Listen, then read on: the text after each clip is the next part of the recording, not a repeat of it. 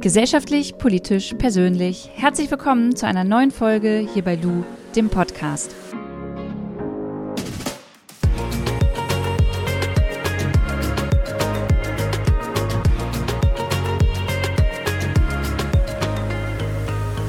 Bundestagswahl steht vor der Tür. Es gibt viel zu besprechen, viele Herausforderungen und umso mehr freue ich mich, dass Johannes Vogel heute in meinem Podcast am Start ist. Er ist seit 1999 Mitglied der FDP, seit 2014 Generalsekretär der FDP in Nordrhein-Westfalen und seit Mai diesen Jahres stellvertretender FDP-Bundesvorsitzender. Ich werde mit ihm gleich über Klimaschutz sprechen und darüber, wie er den Wahlkampf wahrgenommen hat. Für euch noch ein ganz kleiner Disclaimer. Wie immer kann ich nicht äh, in dieser Podcast-Folge einen Faktencheck machen. Es gibt aber Links, die ich euch auf jeden Fall in die Show Notes schon reingehauen habe, die ihr euch einfach nochmal durchlesen könnt, denn wir sprechen hier über viel Zahlen und auch über vielleicht die ein oder andere Person, die ihr nicht kennt und deshalb habe ich euch alles in den Show Notes nochmal zusammengefasst, damit ihr danach nochmal ein bisschen weiter in die Details reingehen könnt und noch ein bisschen lesen könnt. So, jetzt wünsche ich euch aber viel Spaß mit der Folge. Johannes, ich glaube, die einfachste Frage einfach mal vorweg, wie geht es dir gerade diese Tage äh, vor der Bundestagswahl? ähm, gut, aber das, ich will es mehr als ein Wort antworten. Also einerseits ist man natürlich sehr voll, sehr dicht, sehr damit spürt man es auch langsam, also nur noch wenige Tage ja hin und das so langsam spürt man natürlich irgendwie, wie viele Tage jetzt schon sehr voll war. Ähm, aber es macht Spaß.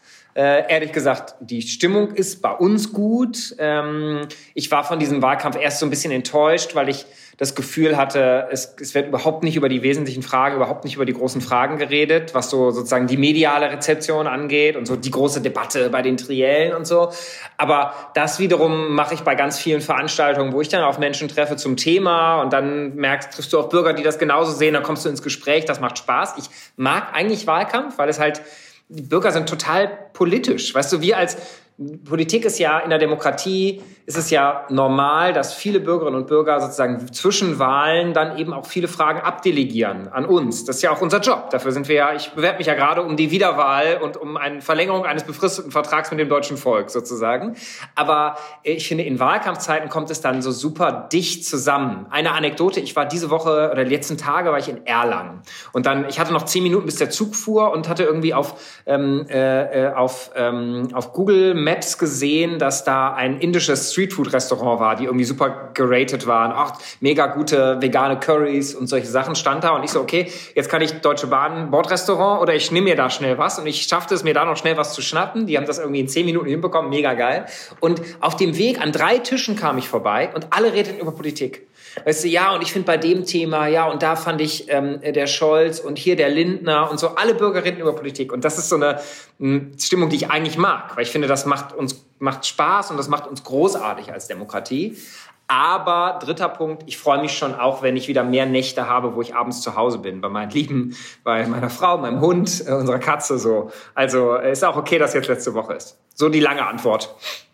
Ich kann mir vorstellen, dass das Pensum äh, ganz schön krass ist und wir hatten ja im Vorfeld auch gerade schon so ein bisschen drüber geredet. Du hast mir jetzt eigentlich meine nächste Frage so ein bisschen schon vorweggenommen. Ähm, Thema Wahlkampf. Ihr als FDP im Wahlkampf, kannst du vielleicht noch mal so ein bisschen näher darauf eingehen, wie du generell auch vielleicht unter euch Parteien die Stimmung wahrnimmst, wie dieses Jahr Bundestagswahlkampf äh, gemacht wird? Also, mh, mm, ich finde die, die, also es gibt immer Ausnahmen, aber ich finde, es ist auch sehr, sehr viel Gutes in der Stimmung zwischen den Parteien. Also wenn ich es mit anderen Demokratien auf der Welt vergleiche, wenn du ein bisschen rumkommst in der Welt, wenn du ein bisschen Horizont hast, finde ich, dann musst du bei allen Entgleisungen, die du mal auf Twitter siehst, weißt du, und auf die man sich, über die man aufregt oder sich dann reagiert, finde ich, musst du so ein bisschen noch den Maßstab verrücken. Und ich weiß nicht, ob du dieses Bild gesehen hast, wo jetzt beim letzten Triell die drei Kanzlerkandidaten am Ende dann irgendwie lachend zusammenstanden. Ich finde, da ist ganz das fand ich sehr genau, schön. da ist ganz viel drin, da ist ganz viel gut und ich finde, das zeichnet unsere Demokratie alles in allem aus, dass die Parteien, weißt du, die im demokratischen Spektrum sind, ich lasse jetzt mal die Extremisten außen vor, ähm, dass die am Ende dann doch dass da ganz, ganz viel gut ist in der politischen Kultur. Umso wichtiger ist, dass wir es verteidigen, weißt du, gegen die kleinen Erosionen, gegen die kleinen Ausrutscher. Ähm, insgesamt, das jetzt als FDPler gesprochen, natürlich mit ein bisschen inhaltlicher Färbung. Also ich hatte mich Ich hatte eigentlich gedacht, ey, wir haben eine Riesenchance äh, in diesem Wahlkampf, gleich doppelt. Weil wir haben Corona durchgemacht, gemeinsam als Gesellschaft. Wir sind noch nicht durch, aber wir sind in einer weiteren Phase, ich glaube in der letzten Phase dieser Pandemie. Und das war ja schon krass. Also das ist ja der schwerste Einbruch von, von einem politischen Ereignis in unser aller Alltag für alle in Deutschland Lebenden mit Ausnahme der Kriegsgeneration. Weißt du, also außer denen, die den Zweiten mhm. Weltkrieg noch erlebt haben. Ähm, so krass ist Politik, ein externes Ereignis, nie in unseren Alltag gekommen. Und damit haben ja auch viele gestruggelt. Das ist ja für uns alle nicht leicht gewesen. Und das erstmal kurz sich einzugestehen, uff, wow. Und dann aber zu sagen, hey, was haben wir eigentlich über uns gelernt?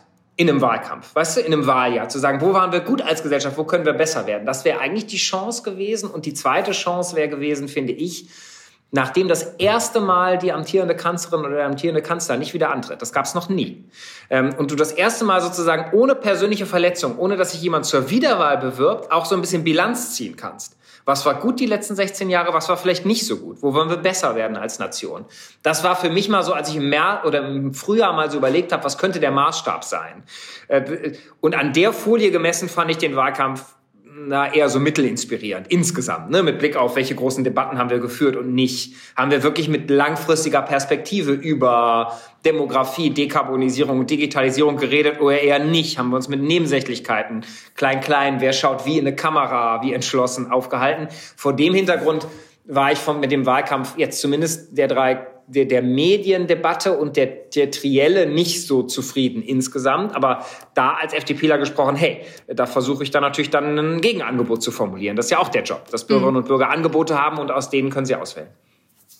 Ich stimme dir da auf jeden Fall zum Teil zu. Und ähm, auf der anderen Seite hatte ich schon in diesem ganzen Wahlkampf, und damit meine ich jetzt nicht euch als FDP, sondern es ist wirklich an irgendwie alle Parteien gerichtet, das Gefühl, ähm, dass dieser Wahlkampf, also ihr, ihr habt ja eine Vorbildfunktion als PolitikerInnen und auch als Parteien und dass da schon ziemlich viel Narrative der Angstmacherei rumgegangen mm. sind und auch zum Teil schon wirklich unfaire Aussagen, egal jetzt in welche Richtung. Und damit möchte ich jetzt die AfD auf jeden Fall auslassen, mm. weil das ist für mich keine Partei, die auf demokratischem Boden steht. Ja, teile ich. ich würde gern von, von dir wissen, ähm, seht ihr oder siehst du dich da schon als Vorbildfunktion und glaubst du, dass die Art und Weise, wie ihr schon zum Teil Wahlkampf alle Mann miteinander geführt habt, auch dazu beiträgt, dass auch auf der ähm, Wählerinnen und Bürgerinnen-Ebene vielleicht gar nicht mehr so konstruktiv manchmal miteinander gesprochen wird und sich so die Lager immer mehr gegeneinander ähm, erhitzen? Ja, volle Zustimmung zu der Vorbildfunktion. Das frage ich mich jeden Tag. Äh, also da kann ich einfach nur erstmal persönlich sprechen. Da frage ich mich jeden Tag, wirst du dem gerecht? mit deinen Aussagen, deinen Auftritten, der Art, wie du kommunizierst, welche Themen du setzt, welche Themen du nicht setzt, mache ich, also, und dass du dich jeden Tag fragst, heißt ja auch, äh, so, ne, es gibt Tage, da bist du sehr mit dir zufrieden, es gibt Tage, sagst du, okay, da habe ich eine Gelegenheit ausgelassen oder das hätte ich besser machen können. Das liegt ja in der Natur der Sache. Wenn du dich das nicht ehrlich fragst, dann reflektierst du ja auch nicht ehrlich und schaust du nicht in den Spiegel, dann wirst du auch nicht besser.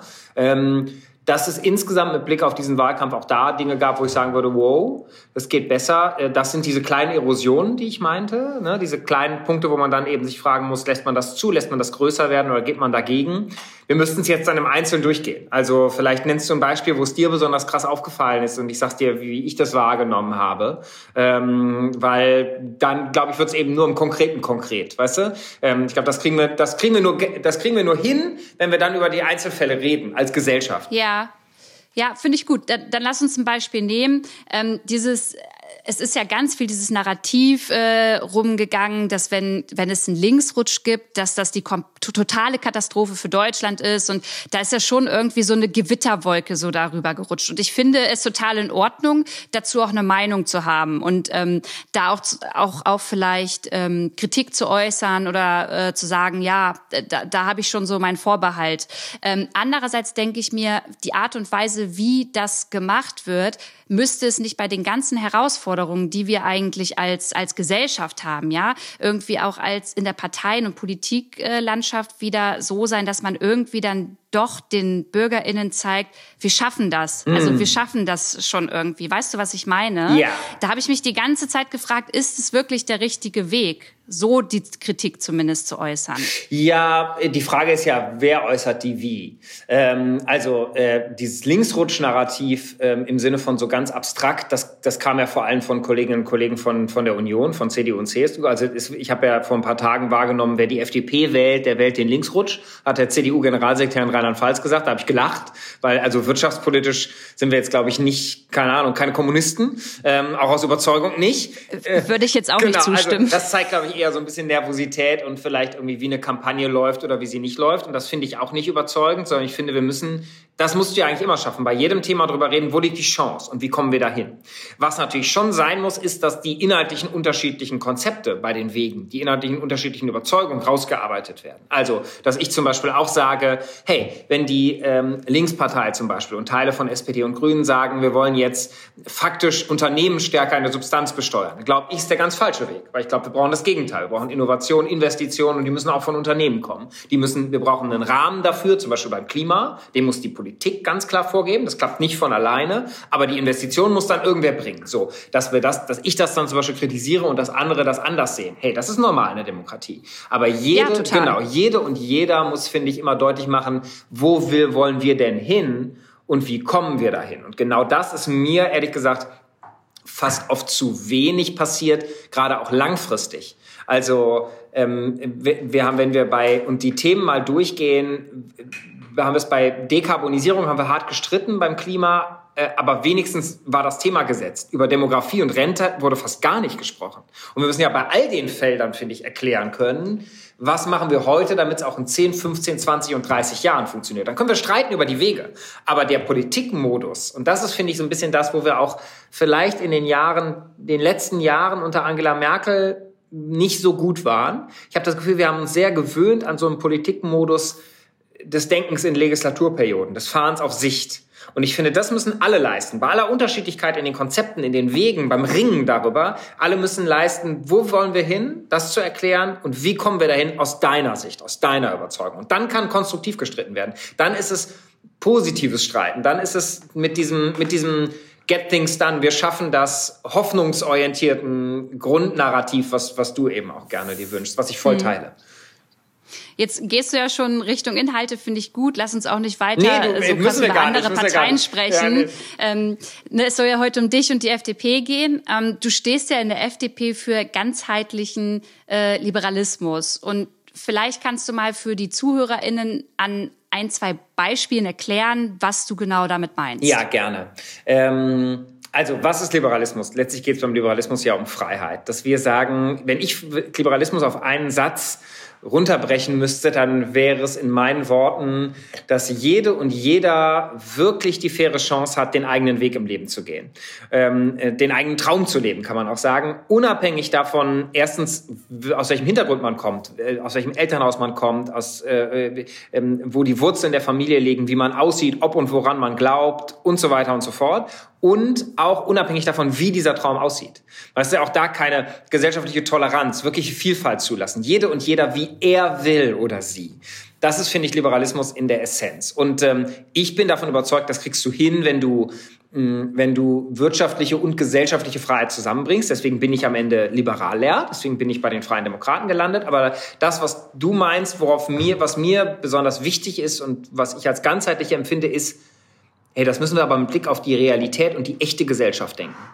Und ich mache mal ein Beispiel. Ähm, Freiheit kann man nicht nur für sich selbst, sondern muss man auch für künftige Generationen haben wollen. Deswegen brauchen wir umfassende Nachhaltigkeit, vom Klima über die Rente zu soliden Finanzen. So, und da nur zu sagen, ich will meine Freiheit nach links und rechts ausleben und ob meine Kinder und Enkel das auch nochmal können, das ist mir zu eng. Das ist nicht mein Freiheitsverständnis. Oder ähm, in der realen Gesellschaft, und für die machen wir Politik, nicht auf der grünen Wiese oder auf dem weißen Blatt Papier, sind Bildungschancen ungleich verteilt.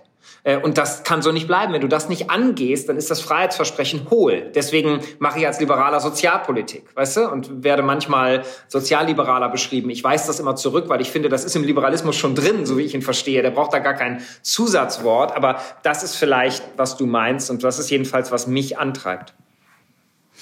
Als ich gesagt habe, dass ich heute mit dir spreche, habe ich auch viele Nachrichten bekommen. Und ähm, einige FollowerInnen haben geschrieben, hey, ähm, die FDP sagte mal, sie möchte irgendwie Freiheit für alle und es steht ja auch für Gleichberechtigung. Und ähm, es fehlt den zumindest meiner Bubble oft an diesem Narrativ, dass ihr auch so ein bisschen mehr auf Menschen eingeht, die ähm, eben sich im Alltag, in ihrer Lebensrealität nicht mit Aktien beschäftigen können, weil sie jeden Euro dreimal umdrehen müssen. So und ich hatte letztens irgendwie einen Tweet gelesen von Marco Buschmann, glaube ich.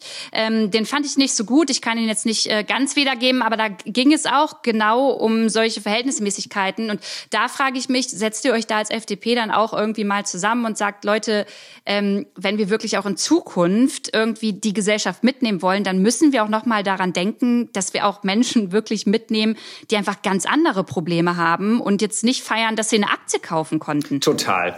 Ähm, also äh, ganz selbstkritisch gesprochen, wenn dieser Eindruck so entsteht, dann haben wir einen schlechten Job gemacht, weil der Eindruck soll so nicht bleiben, weil jetzt gesagt, das ist nicht, wofür ich mich einsetze. Also deswegen stehe ich nicht auf und äh, engagiere mich in diesem Land, jetzt beruflich sogar. Ähm, aber um es mal konkret zu machen, das sind ja so Themen wie, ich gehe gleich auf Aktien ganz konkret ein, aber ich will erst mal dabei bei, bei bleiben.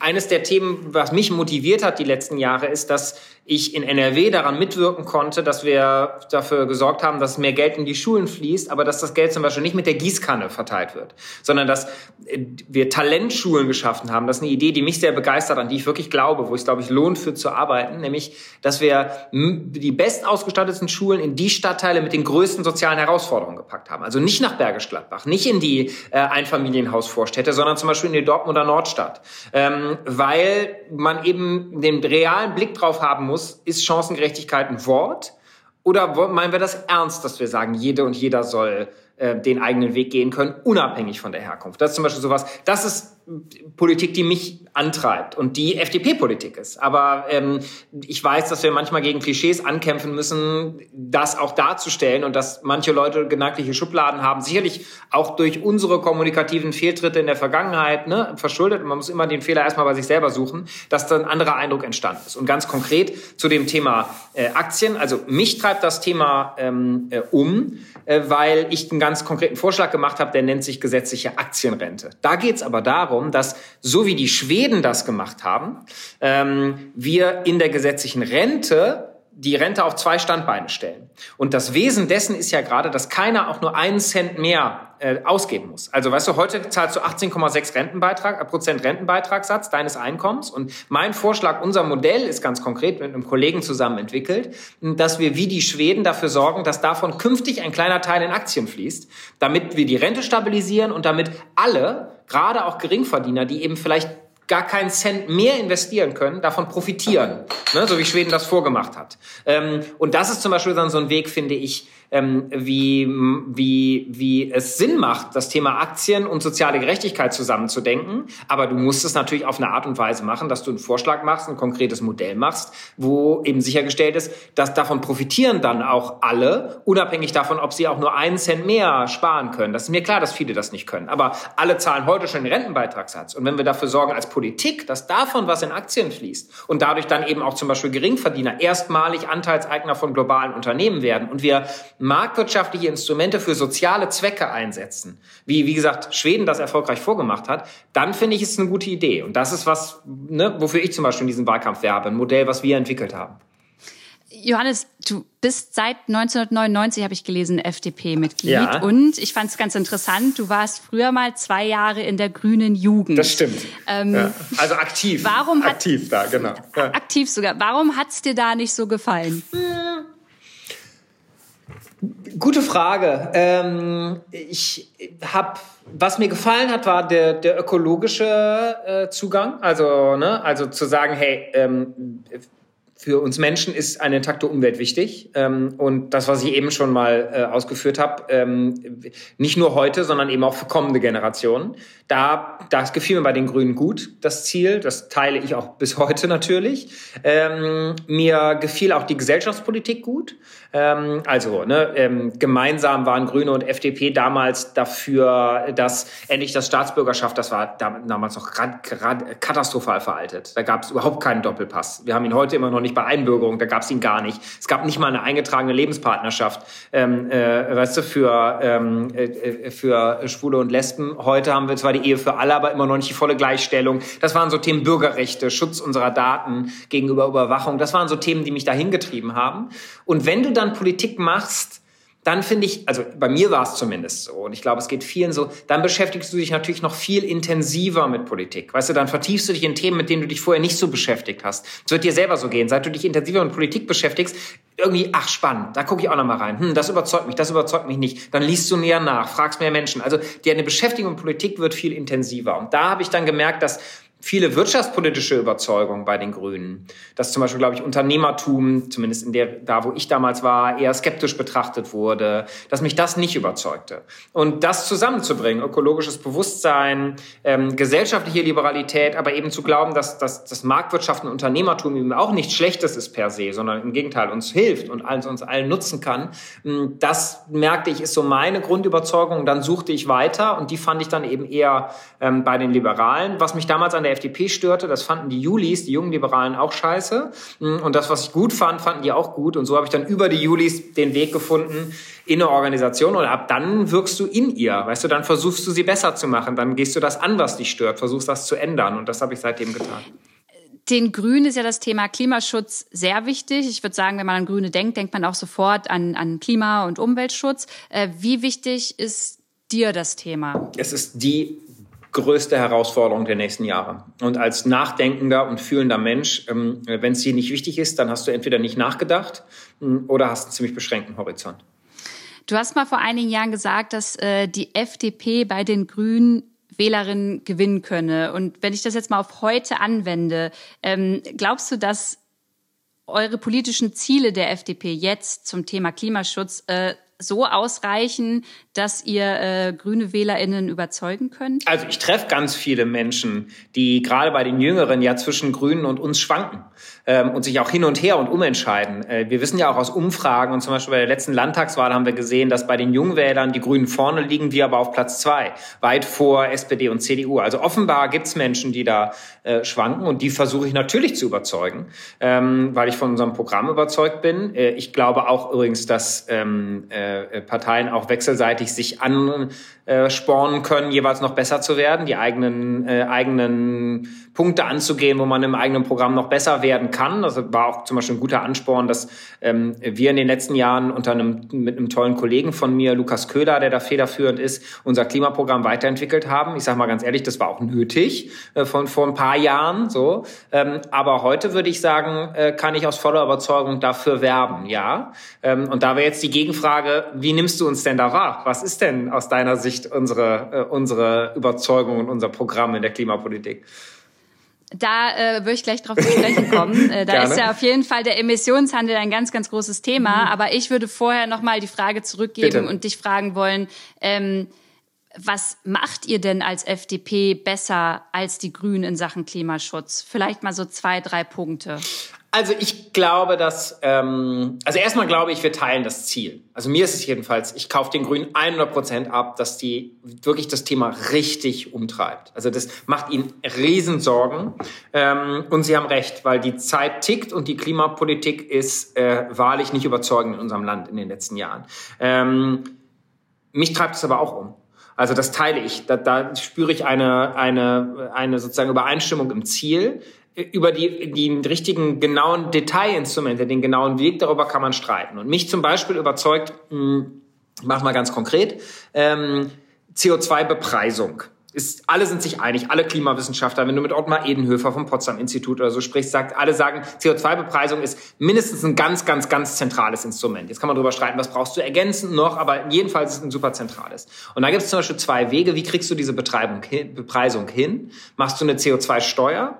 Oder machst du den dichten Deckel für CO2 mit Zertifikate handeln? So, ne? Dann setzt sich der Preis im Markt fest und dafür äh, limitiert der Staat die Menge. So, ähm, ich glaube, beides ist auf jeden Fall sehr viel besser als nichts. Und endlich haben wir eine CO2-Bepreisung in Deutschland. Die war ja bis äh, vor kurzem mit der GroKo nicht zu machen. Trotzdem würde ich sagen, hey, wahrscheinlich ist dichter Deckel für CO2 besser als CO2-Steuer, weil mir fällt irgendwie kein Beispiel ein. Erstens sagen das viele Wissenschaftler, aber vor allem fällt mir auch kein Beispiel ein, wo eine Besteuerung von etwas dazu geführt hat, dass es früher oder später komplett wegfällt. Und genau das ist ja die Aufgabe bei CO2. Wir müssen es ja nicht irgendwie teurer machen und ein bisschen weniger CO2 verbrauchen, sondern wir müssen ja schrittweise durch technische ähm, äh, äh, Umstellung auf Null kommen. Und da glaube ich zum Beispiel, überzeugt mich irgendwie der Deckel mehr als die Steuer. Das ist so ein, so ein Punkt, wo wir streiten über das, das unter guten Instrumenten über den besten Weg. Mhm. Aber hast du noch ein, zwei andere Punkte, wo du sagst, weil da, da geht es ja, nämlich los, ähm, dass ich ich bin da bei dir. Ich finde den Punkt super wichtig und ähm, finde auch, dass das an sich gar nicht so schlecht durchdacht ist. Aber wenn ich dann weiter in euer Programm gucke, ja.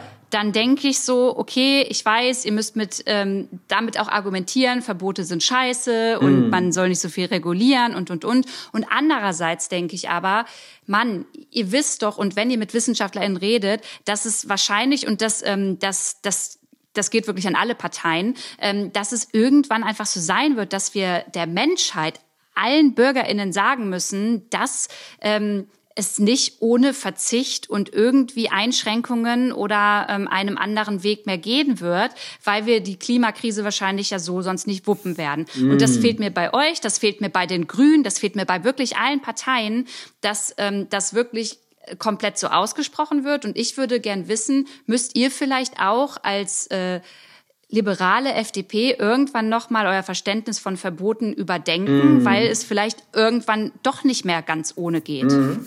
Also ich will der Frage nicht ausweichen äh, von weiteren äh, Instrumenten und notwendigen Dingen. Das mache ich aber am Ende, weil jetzt ja sorry, weil jetzt viel genau, auf einmal ich antworte erst auf deine, alles gut. Ich antworte erst auf deine Frage. Ja. Tja, das, das berührt ja die Grundfrage. Also äh, glaube ich, glauben, glaube ich, dass ähm, einfach alle machen genauso weiter wie bisher und trotzdem kriegen wir die größte Transformation der Menschheitsgeschichte hin. Ähm, aber irgendwie es ändert sich nichts. So, das ist natürlich total unrealistisch. Ähm, und das müssen wir uns alle als Gesellschaft sagen und darüber müssen wir auch offen reden. Aber die, das, du hast ja gerade mehrere Begriffe genannt, sozusagen Verzicht, etwas gar nicht mehr machen oder etwas anders machen. Das ist ja nicht dasselbe. Jetzt müssten wir es über konkrete, müssen wir über konkrete Punkte reden. Ich mache mal Mobilität. Ähm, und dann sage ich gleich, warum ich das glaube. Ähm, ich glaube zum Beispiel, dass Mobilität in Stadt und Land sich total unterscheidet. Ähm, also ich spüre das bei mir selber. Ich habe einen ländlichen Wahlkreis im Sauerland ähm, und ich lebe ähm, an einem freien Sonntag bin ich in Berlin. In Berlin habe ich kein Auto und das ist echt eine mega Befreiung. Ähm, es ist richtig gut. Ich nutze ÖPNV, ich fahre Fahrrad in Berlin und ich finde ehrlich gesagt, wenn die urbane Mobilität so wäre wie in Kopenhagen, dass ich mehr verkehrsberuhigte Zonen, mehr Fußgängerzonen und mehr baulich von der, von der Straße getrennte Fahrradwege hätte, wäre ich viel glücklicher und noch viel mehr Menschen würden umsteigen. So, das geht viel besser. Ganz klar. Wenn ich mal ein Auto nutze in Berlin, weil ich irgendwie was einkaufen brauche, nutze ich Carsharing. Klappt super. E-Carsharing.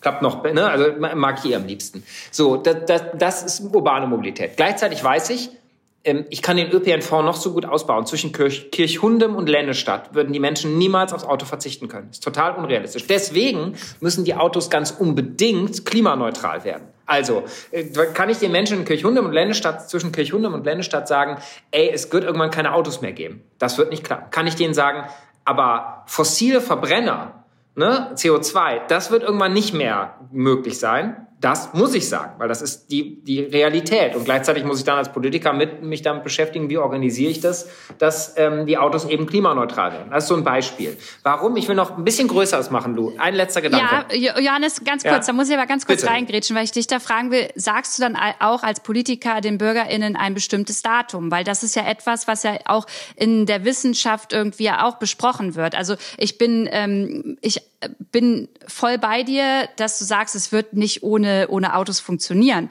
Aber ähm, irgendwie vorzugeben und zu sagen, ab einem gewissen Zeitpunkt geht es halt nicht mehr mit Neuzulassungen, die irgendwie äh, CO2 in die Luft schleudern. Das ist doch etwas, womit man arbeiten kann, weil darüber dann auch letztendlich Automobilhersteller wissen, alles klar, dann müssen wir jetzt mal ein bisschen Gas geben. Das hätten wir zwar schon die letzten Jahre machen können, aber jetzt haben wir das Datum und da richten wir uns auch nach. Heißt ja nicht, dass danach die, ähm, die noch irgendwie ähm, mit, mit Benzinern rumfahren, dass sie nicht weiter damit rumfahren dürfen. Es geht mir nur ja, um die, die Neuzulassungen. Dann, die brauchen dann synthetische Kraftstoffe übrigens. Also für die Bestandsflotte brauchen wir die, weil wir werden noch so lange heute zugelassen zugelassene Autos auf der Welt rumfahren lassen, wo die Menschen, da werden noch ein paar von übrig bleiben, wenn man so die Durchschnittslebensdauer von so einem Auto anschaut, global, ähm, äh, wenn wir längst klimaneutral sein müssen.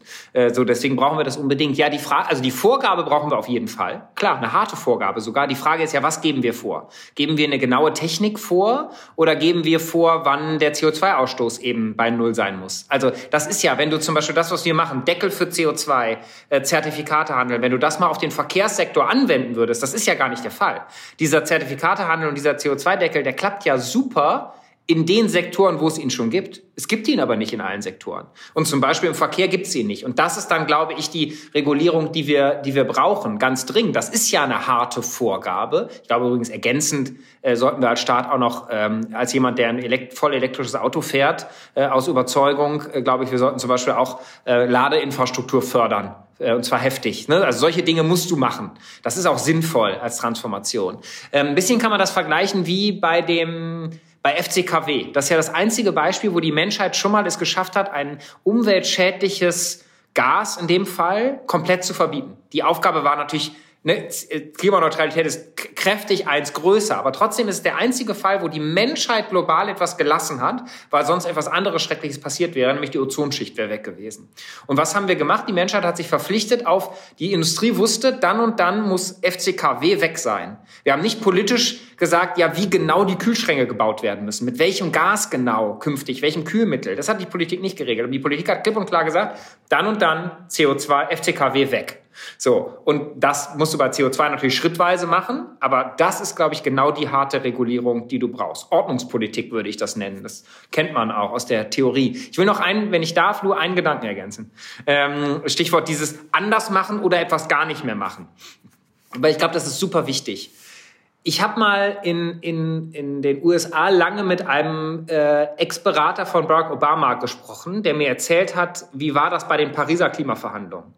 Ähm, und der hat mir berichtet, dass Obama äh, zahllose Male am Telefon war und Modi, den äh, äh, indischen Premierminister, äh, davon abgehalten hat, aus den Pariser Verhandlungen auszusteigen.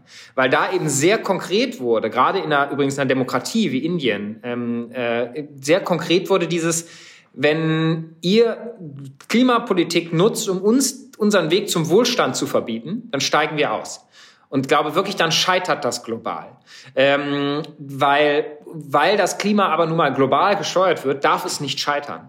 Und das ist nicht ein Appell irgendwie zum Nichtstun, so im Sinne von, wir machen einfach so weiter und die sollen bitte irgendwie die CO2-Verbrauch des Westens sollen aufstrebende Weltregionen annehmen. Das wäre fatal. Dann laufen wir alle vor die Wand. Ähm, aber umso mehr muss es ja gelingen, einen Weg zu finden, wie, weißt du, ähm, wie Klimaneutralität und zum Beispiel für aufstrebende Weltregionen wie Indien, wachsender Wohlstand, wie du das zusammenbringen kannst. Und die gute Nachricht ist, das geht ja auch. Also die Technik, die müssen wir ja nicht erst erfinden, das haben wir ja alles. Wir wissen, wie wir Autos klimaneutral machen können. Wir wissen, dass es synthetische Kraftstoffe gibt, damit kriegst du das, ähm, das Fliegen sogar klimaneutral. Wir wissen mittlerweile, technisch geht der grüne Stahl. Es geht alles. Aber es ist jetzt die mega Aufgabe, das möglichst günstig, möglichst schnell ähm, in die Realität zu bringen. Weißt du, also genau, es ist ja eine Frage der Zeit. Genau, halt genau. genau. Bis zu genau. Die, die Uhr tickt und ähm, äh, es muss sozusagen gelingen. Und die, vor der Aufgabe stehen wir. Wie kriegen wir das am besten hin? Darüber geht sozusagen die Debatte. Und ehrlicherweise bin ich da auch bei dir, Johannes, aber ich habe trotzdem nicht verstanden, äh, nochmal ganz zurück zu dem Autothema, ja, äh, weil mich das wirklich, das beschäftigt mich irgendwie so. Würdet ihr dann als FDP tatsächlich kein also würdet ihr kein, kein Ja vorgeben, indem ihr sagt, alles klar, liebe Leute, hier keine Neuzulassungen mehr von ähm, CO2-Schleudern wie Diesel oder Benzinern. Also das würdet ihr. Doch, wir haben ja wenn, in Europa, also äh, eigentlich, wenn du dir jetzt ganz schnell den, den Verkehr in den Zertifikatedeckelung mit einbeziehst, bräuchtest du das gar nicht, weil wenn dann irgendwann, wenn dann sehr schnell immer weniger CO2 ausgestoßen werden kann, hat das denselben Effekt. Wir haben aber ja in Europa zudem noch die Flottengrenzwerte für PKWs. Da sind wir nicht dagegen, das als ergänzendes Instrument zu nutzen. Das haben wir 2019 auf dem Bundesparteitag mal beschlossen. Wir sind allerdings der Meinung, dass sozusagen da die Maßgabe sein muss Klimaneutralität. Also ob dann, ob und wo Batterie. Ich persönlich fahre einen voll elektrischen Batterie-Pkw. Ich glaube da dran. Ich glaube, nichts anderes wird sich durchsetzen. Da bin ich fest von überzeugt. Aber mh, ob das oder durch synthetische Kraftstoffe oder Wasserstoff oder so, das wollen wir nicht vorgeben. Warum? Wir müssen eh beides in die Realität bringen. Weil die synthetischen Kraftstoffe brauchen wir so oder so. Fürs Fliegen, für die Bestandsflotte. Weißt du? Also deswegen macht es schon Sinn, glaube ich, dass wir ähm, bei der Regulierung, die wir wollen, wir sind nicht gegen die Flottengrenzwerte, im Gegenteil, dass wir da wirklich alleine auf den Faktor klimaneutral ja oder nein abstellen. Und alle Fragen darunter nicht die Politik entscheidet.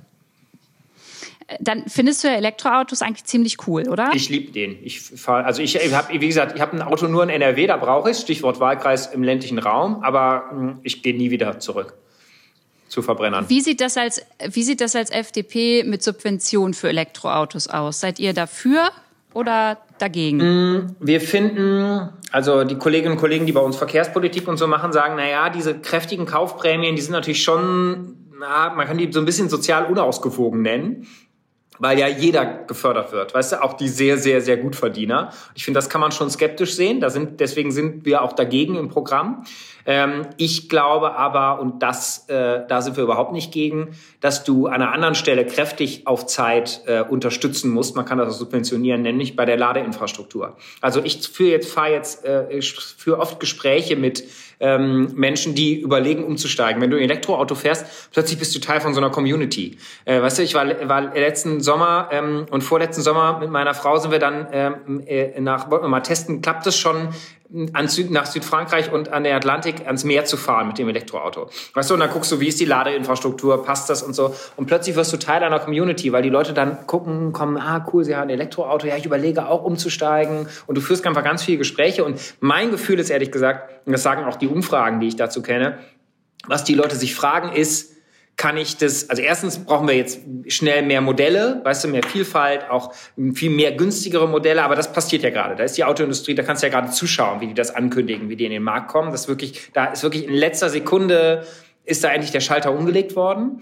Ähm, aber ähm, was ich bei den Bürgern spüre, ist diese kriege ich das hin mit dem Laden? Klappt das mit der Reichweite? Klappt das mit der Ladeinfrastruktur? Das ist nach meinem Gefühl der Hebel, wo die Leute sich fragen, steige ich um, steige ich nicht um? Und deshalb, da würde ich sagen, äh, da müssen wir fördern und zwar kräftig. Ähm, das ist ja auch wirklich ein gutes Beispiel für eine, eine Subvention einer Transformation, die auf Zeit passiert. Weißt du, weil da kannst du ein paar Jahre eine ganz andere Ladeinfrastruktur schaffen und dann ist auch eine andere Ausgangslage da. Dann muss der Staat das auch nicht mehr fördern. Da bin ich für. Ich habe gelesen, dass circa 57 Milliarden Euro pro Jahr an umweltschädlichen Subventionen rausgehen. Und da würde ich gerne wissen, also da geht es dann um, weiß ich nicht, wie Steuervergünstigung für den Flugverkehr oder aber auch zum Beispiel fand ich ganz spannend, ähm, dass tierische Produkte einen ermäßigten Steuersatz von sieben Prozent anstatt 19 Prozent bekommen. Ähm, äh, wie stehst du denn oder auch ihr als Partei, wie steht ihr denn dazu, dass es diese klimaschädlichen Subventionen halt noch gibt? Und würdet ihr da sagen, da muss man schon in der neuen Legislaturperiode noch mal drauf gucken, ähm, was da wirklich Sinn macht und was einfach keinen Sinn macht, wenn man da auch mit Blick auf das Klima irgendwie Ja, drauf gucken will. auf jeden Fall. Also wir sind ja, du hast mich ja gerade zu der äh, Aussage getrieben, zu Recht, auch aus tiefer Überzeugung, dass ich für eine Subvention bin. Bekanntermaßen sind Liberale bei Subventionen eher skeptisch. Ähm, und ähm, deswegen gucken wir generell gerne darauf, machen Subventionen noch Sinn, ja oder nein? Und sollte man sie nicht immer kritisch hinterfragen und gerade wenn sie klimaschädlich sind, zumal. Ähm, du musst dann natürlich, weil das ist so eine, ist fast eine eigene Wissenschaft. Direkte und indirekte Subvention. Was ist ist eine Subvention, was nicht, was ist ein intendierter Effekt, was nicht. Das wird dann im Detail, glaube ich, sehr, sehr kompliziert, aber deswegen volle Zustimmung zu draufschauen, auf jeden Fall. Ihr steht ja als FDP für all, äh, vor allem für Förderung und äh, Freiheit von Innovationen, das haben wir schon angesprochen. Die brauchen wir ganz dringend. Ja. Welche Innovation hat dich denn bisher in deinem Leben am allermeisten beeindruckt? Du bist ja auch schon voll viel rumgekommen. Also mein persönliches Leben am stärksten verändert und vielleicht auch wirklich sogar global unser Leben am stärksten verändert, ich würde zwei nennen. Ganz akut denn die neue Impfstofftechnik, die wir erfunden haben. Also, das ist ja auch eine Innovation. Plötzlich wir nutzen eine neue Technik, mRNA, so eine im weiteren Sinne Gentechnik für eine Impfstoffentwicklung in Rekordzeit und möglicherweise steckt da sogar das Potenzial drin, dass wir bald Malaria, an der jedes Jahr unfassbar viele Menschen sterben und vielleicht sogar bei Krebs vorankommen, das finde ich da, weißt du, da kann ich mich immer, da kriege ich leuchtende Augen, denke ich, wie großartig sind, können Menschen sein. So, das, das hat mich ganz kurzfristig und wenn ich überlege, was hat unser Leben und wahrscheinlich global das Leben, ähm, zumindest in, in den entwickelten, der entwickelten Welt und auch allen Schwellenländern, wahrscheinlich am sehr dramatisch verändert in den letzten Jahren. Es kommt dir und mir jetzt schon wieder normal vor, aber mir ist letztens noch mal klar geworden, dass das eigentlich so alt noch gar nicht ist, das Smartphone. Ähm, das ist ja auch eine Innovation. Ja, stimmt. Das, für mich ist Total das schon normal für mich normal, auch. Und ja. weißt du, was mir letztens aufgefallen ist? Angela Merkel hat das letzte Mal im Bundestag gesprochen und sie hat hingewiesen, mir, wie viel es da wie Schuppen von die Augen. Sie ist länger Kanzlerin, als es das Smartphone gibt. Und jetzt denkt mal zurück, wie anders unser Leben war, bevor es das Smartphone gab. Ähm, also es hat echt Krass. so viel verändert. Und das, weißt du, es kommt uns jetzt schon, das zeigt auch, wie schnell wir Menschen mhm. uns auf Neues einstellen können. Ähm, weil ja. es, kommt, es kommt uns beiden schon total normal vor. Es prägt aber unser Leben im Alltag total. Ähm, und es ist in Wahrheit jünger als die, die Angela Merkels Kanzlerschaft. Das fand ich, als ich das gehört habe, fand ich es schon nochmal krass. Johannes, jetzt sind wir, also es sind wirklich nur noch ein paar Tage, dann ist die Bundestagswahl, danach äh, wird sich entscheiden, ähm, wer wie in die Sondierungsgespräche reingeht und dann ja auch irgendwann in Koalitionsverhandlungen. Und ähm, ich würde gerne wissen, ihr habt in eurem Wahlprogramm stehen, dass ihr bis 2050 Klimaneutralität halt anstrebt. Ähm, wäre, wäre das für euch ein Punkt, wenn ihr jetzt in Sondierungsgespräche reingeht, wäre das ein Punkt, bei dem ihr sagt, da können wir auf jeden Fall drüber sprechen? Ähm, das, das ist auf jeden Fall ein Punkt, mit dem verhandeln wir und da sagen wir nicht zu 100 Prozent, nee, ausgeschlossen, da gehen wir gar nicht runter von der Zahl. Das steht ja sogar im Wahlprogramm. In unserem Wahlprogramm steht, du müsstest dich mal mit Lukas drüber unterhalten, sozusagen. Das ist ja sehr spannend, die Frage, wie genau wird das Pariser Abkommen in die Realität umgesetzt? Das Pariser Abkommen hat ja eine Systematik, dass sozusagen der IPCC festlegt sozusagen, was das Ziel sein muss, um das 1,5 Grad Ziel zu erreichen. Und dann gibt es sozusagen Verhandlungen an Reduktionszielen über Jahre. Da wird über die Jahre argumentiert der Welt. Also in Glasgow findet jetzt zum Beispiel die nächste Runde statt. Und in unserem Wahlprogramm steht klipp und klar, wir wollen, bekennen uns zu Paris, zum Pariser Vertrag und zum 1,5 Grad Ziel. Und der aktuelle IPCC-Bericht sagt, das 1,5 Grad Ziel, dafür muss die Welt 2067 klimaneutral sein und die, die Industrienationen nee, bis Mitte des Jahrhunderts. Ähm, also in den 2030ern steht in dem aktuellen IPCC-Bericht. Nee, nee, nee, nee, nee, nee. Ähm, nicht ganz, sondern äh, in dem Bericht steht, ähm, also er argumentiert über Jahreszahlen ähm, und sie sagen Klimaneutralität 2067 und Industrienationen sozusagen bis Mitte des Jahrhunderts. Und äh, was wir im Wahlprogramm klar gesagt haben, ist, wir äh, sozusagen die Reduktion, wir wollen ja die Reduktion über diesen dichten Deckel schaffen und das äh, richtet sich nach Paris. Ähm, das heißt, wenn in Glasgow zum Beispiel rauskäme, dass die EU, das ist ja das Ziel der EU, ist ja sich bis 2050 im Pariser äh, Kontext verpflichtet zu haben. Und wenn in Glasgow zum Beispiel rauskommt, die EU verpflichtet sich für äh, 2045 oder irgendwas anderes, was auch immer sozusagen im Pariser, sich aus dem Pariser Kontext ergibt, der sich auf den IPCC-Bericht stützt.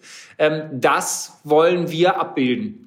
Ähm, und es steht auch explizit bei uns im Wahlprogramm, sollte sich durch weitere Erkenntnisse der Wissenschaft sozusagen ein schnellerer Abbaufahrt notwendig sein, ähm, dann müsste man das Ziel anpassen. Und der Zertifikatehandel, das dichte Deckel leistet das auch. Also Maßstab ist Paris.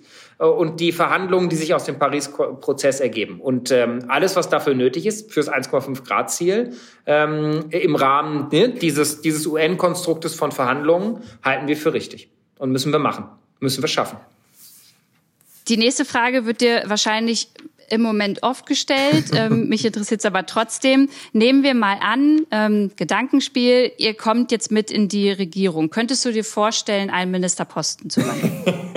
ähm, da, Lou, bin ich äh, Profi genug, dass ich weiß ähm, über, äh, also erstens, äh, welche Regierung gebildet wird, das verhandeln wir nach der Wahl, sondern äh, äh, was wir inhaltlich wollen, das erklären wir vor der Wahl. Und dann müsst ihr jetzt erstmal ihr entscheiden, du als Bürgerin und alle Bürgerinnen und Bürger. Und dann gucken wir, wo wir was für unsere Inhalte erreichen können. Und die Frage, wer dann was umsetzt, die kommt ganz am Ende. Und so sollte es in der Politik auch sein sollte es in der Politik auch so sein, dass wenn man einen Ministerposten jetzt übernimmt, ähm, dass man als Person vorher in diesem Bereich schon irgendwie Erfahrung gesammelt hat, vielleicht auch mal in irgendeiner Art und Weise da ähm, in diesem Bereich gearbeitet hat? Oder sagst du, es reicht, äh, wenn ich jetzt zum Beispiel Gesundheitsministerin, ja, Luisa Dellert wird jetzt Gesundheitsministerin mhm. und hat nie in diesem Bereich zu tun gehabt.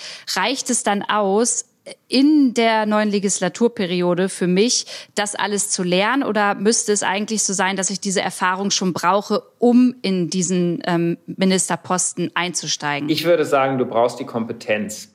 Also du brauchst Kompetenz in einem Thema. Ich würde nicht sagen, dass sozusagen Kompetenz nur erreichbar ist über quasi berufliche Vorerfahrung in dem Bereich. Also ich mache mal ein Beispiel. Ich mache Arbeitsmarkt- und Sozialpolitik fachlich vertieft. Ähm, ich war auch mal beruflich Führungskraft bei der Bundesagentur für Arbeit. Ähm, das heißt, in der Arbeitsmarktpolitik kenne ich mich sehr gut aus, äh, auch aus beruflicher Erfahrung. Ich mache aber auch Rentenpolitik und ich glaube, bei allem Streit in der Sache würden auch politische Wettbewerber, würde auch Hubertus Heil, würden auch Grüne oder andere anerkennen, dass ich von Rentenpolitik was verstehe, weil ich mich da rein vertieft habe, ohne dass ich je in der Rentenversicherung beruflich war. Und genauso ist es in anderen Feldern auch. Ich kenne Kolleginnen und Kollegen im Bundestag, die kennen sich in dem Bereich richtig aus, haben sich das als Politikerin oder Politiker aber erarbeitet. Weißt du, das ist ja unser Job. Du vertiefst dich in Themen, du sprichst mit Experten, du liest die Studien, du triffst Menschen, ähm, die in dem Politikbereich betroffen sind. Und so erarbeitest du dir Expertise. Ähm, und da kenne ich sozusagen unterschiedliche Wege zu dieser Expertise, aber ähm, ich würde sagen, die Expertise, die Fachkompetenz muss schon da sein. Und die kannst du nicht, also Ministerposten ist kein Job, wo du irgendwie Training on the Job machst und du hast irgendwie von dem Thema auch keine Ahnung, das gab zumindest wahrscheinlich nicht so gut, so will ich es mal formulieren. Und ich finde auch die Herausforderung, äh, die wir in den unterschiedlichsten Bereichen haben, sind einfach auch zu groß, als äh, dass man da irgendwie noch Experimente macht. Äh, wir kommen langsam zum Schluss, aber die Frage nochmal an dich. Ähm, muss der Bundestag diverser werden? Und damit meine ich von den, also wirklich unterschiedliche Lebensrealitäten auch, ja. Äh, Menschen äh, mit Behinderung, ähm, POCs und so weiter, mehr Frauen. Ja. Also findest du, das muss passieren? Ja, finde ich eindeutig, muss er. Und äh, da sind wir alle nicht gut genug. Und das gilt auch und auch gerade für meine Partei. Das ist eine Riesenaufgabe und, für die Zukunft. Da müssen wir alle besser werden. Und habt ihr da schon, also cool, dass du das so auch sagst, habt ihr dafür schon irgendwie Vorstellungen, wie ihr das macht oder woran es auch vielleicht liegen kann, dass äh, eure Partei zum Beispiel eben nicht diese Diversität widerspiegelt? Ja, also es gibt ja andere Parteien, die stehen sozusagen noch doch deutlich schlechter da, weißt du. Aber ähm, ich finde, man kann sich nicht damit zufrieden geben, irgendwie im Mittelfeld zu sein. Das, das reicht mir nicht.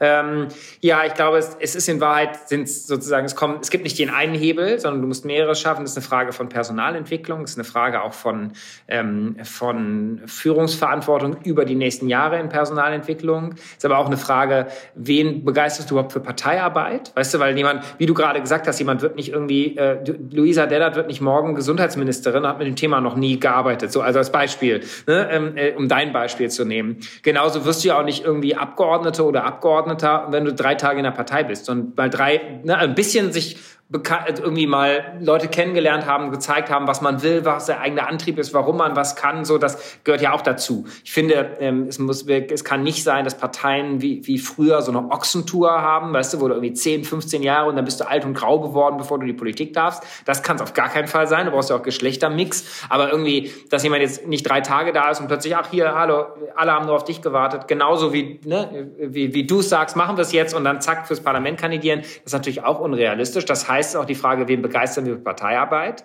Damit sind wir bei der Frage, wie ist Parteiarbeit überhaupt? Also ich treffe zum Beispiel, ähm, kenne kenn viele Bekannte, beider Geschlechter, ähm, die sich für Parteiarbeit nicht so begeistern können, weil sie sagen, ey, diese, das sind so endlose Sitzungen abends, die hören nie auf, da wollen sich immer alle nur selber reden hören. In meinem beruflichen Kontext ist jedes Meeting viel strukturierter, in den Parteien ist es scheiße. So, da müssen Parteien besser werden. Da ist zum Beispiel übrigens, glaube ich, eine Chance bei, bei, bei Corona. Die ganzen digitalen Sitzungen sind sehr viel strukturierter abgelaufen. Das müssen wir uns erhalten, wenn es jetzt wieder live stattfindet. So, das heißt, Parteistruktur ist eine Frage. Ähm, und so hast du mehrere Handlungsfelder. Und ich glaube, nur wenn wir auf allen vorankommen, geht es auch voran.